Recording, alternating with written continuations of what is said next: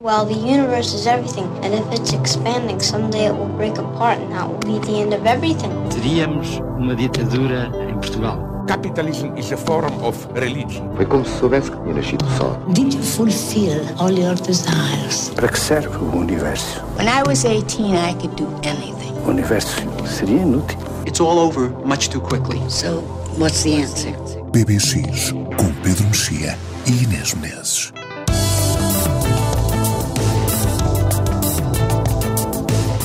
Olá, este é o PBX aqui no Expresso. Paris, num dia quente de verão, dois homens sentam-se por acaso no mesmo banco de rua. Há qualquer coisa de particular a uni-los e isso será o princípio de uma bela cumplicidade. Beauvoir e Pécuchet é o romance inacabado de Flaubert, um livro que muda vidas ao virar da página. O Pedro vai recordá-lo. Anya Varda filmou Jane Birkin na força e ao mesmo tempo na vulnerabilidade dos 40. O documentário saiu em março de 1988. Jane B. por Anya Varda. Décadas depois, a mãe de Charlotte Gainsbourg deixou-se filmar pela filha, Jane por Charlotte. Outro documentário-drama onde ambas se expõem e se revelam. Retrato de mãe e filha, agora lembrado como álbum de família. Mergulhamos nesse universo durante este mês, tempo para ouvirmos discos novos de Blonde Shell, Slow Dive ou um Amuse-Bush de Beirute. Por falar em Amuse-Bush, há uma série chamada The Bear que não podem deixar de ver, uma espécie de sopranos com muita comida e lugar também ao amor. São duas temporadas que nos deixam evidentemente a salivar por mais. Na banda sonora há Wilco, Radiohead ou R.E.M. Fica um vazio quando o último episódio se despede de nós. Por isso começamos esta semana o PBX com uma das canções da segunda temporada de The Bear, que chegou à Disney Plus em agosto, Future Perfect dos Durutti Colon, álbum Fidelity de 1996. Vinnie Riley, já agora, fez recentemente 70 anos, um claro sobrevivente.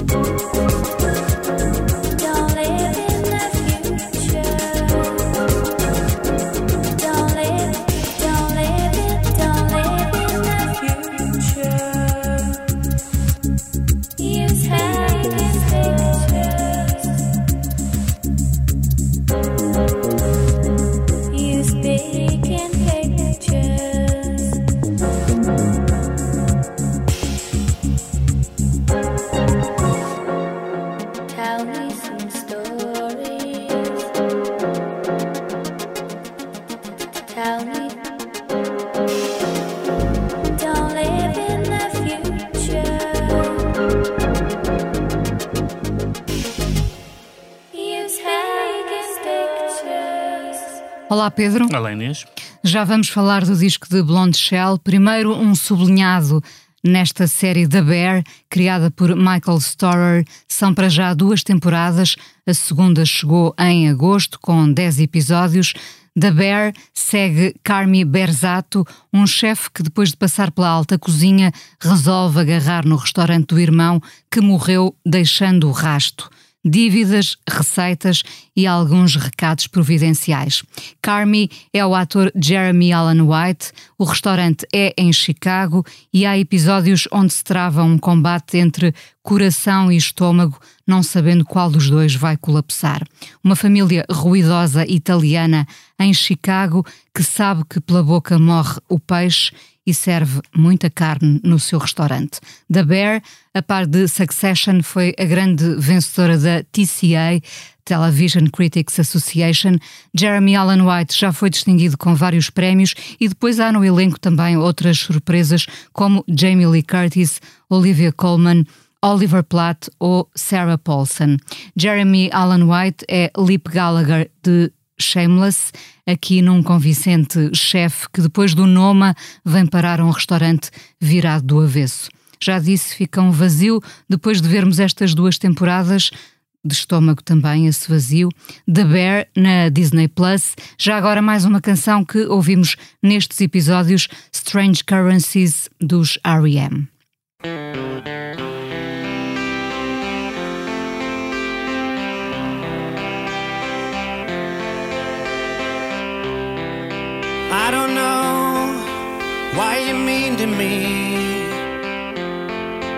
when I call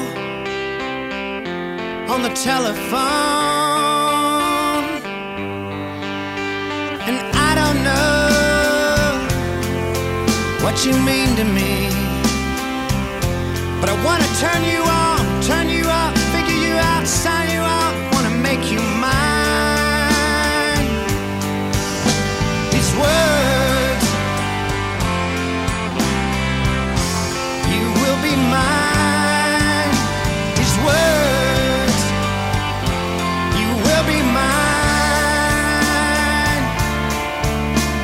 Time. A fool might be my middle name. But I'd be foolish not to say I'm gonna do whatever it takes. Ring you up, call you down, sign your name, secret love. Take you in and make you mine.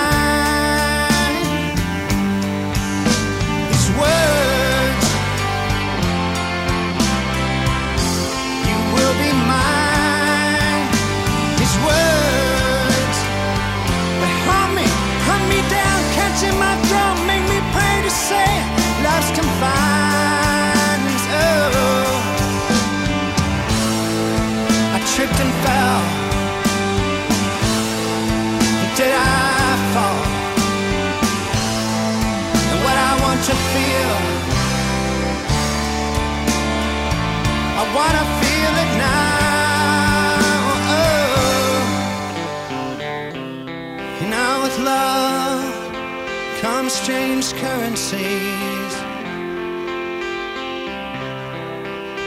And here is my appeal. I need a chance, a second chance, a third chance, a fourth chance, a word, a signal, a little night of breath just to fool myself, to catch myself, make myself, make it real, real. These words,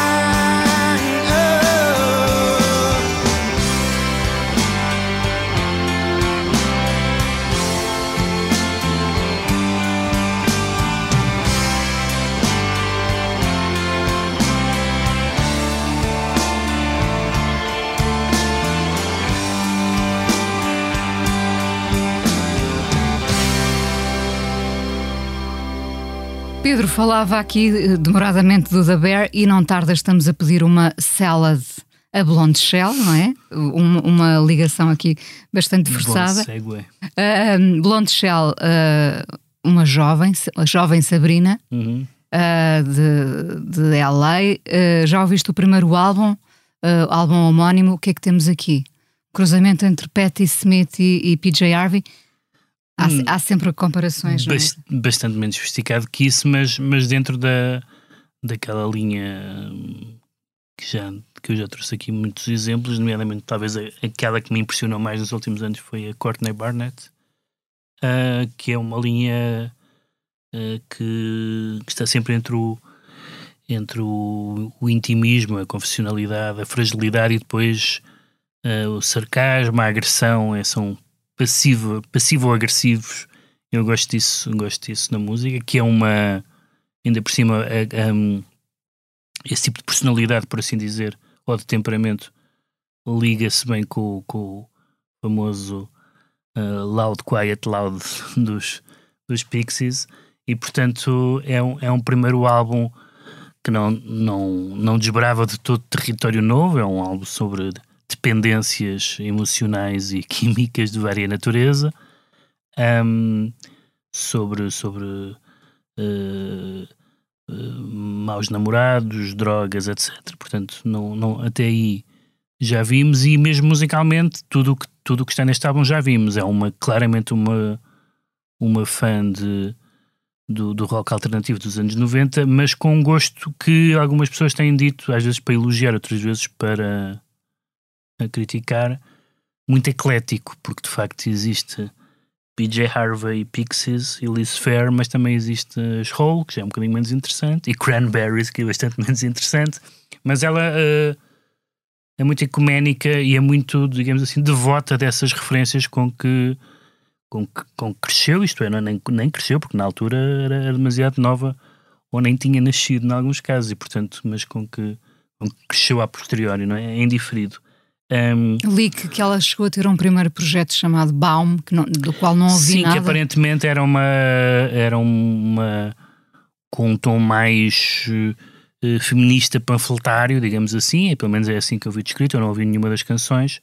Aqui não, aqui, aqui não tem essa dimensão, tem um lado tem um lado uh, mais de um, de um de um diário, é, é, é, é muito é bastante é bastante boa a escrita das canções, musicalmente às vezes é boa, outras vezes é muito derivativa em relação a esses modelos. Um, e tem alguns momentos mais uh, tranquilos ou, quase tranquilos e tem este, esta eu escolhi previsivelmente é a canção mais zangada da, do álbum que se chama Salad e que é uma canção de, de, de, de vingança das mulheres contra os homens que lhes, que, que lhes fazem mal. É uma, ela imagina-se imagina -se transformada, uh, como ela diz, de, de pacifista em assassina uh, para, para vingar o que terão feito a uma amiga, real ou imaginária, quem um homem fez mal.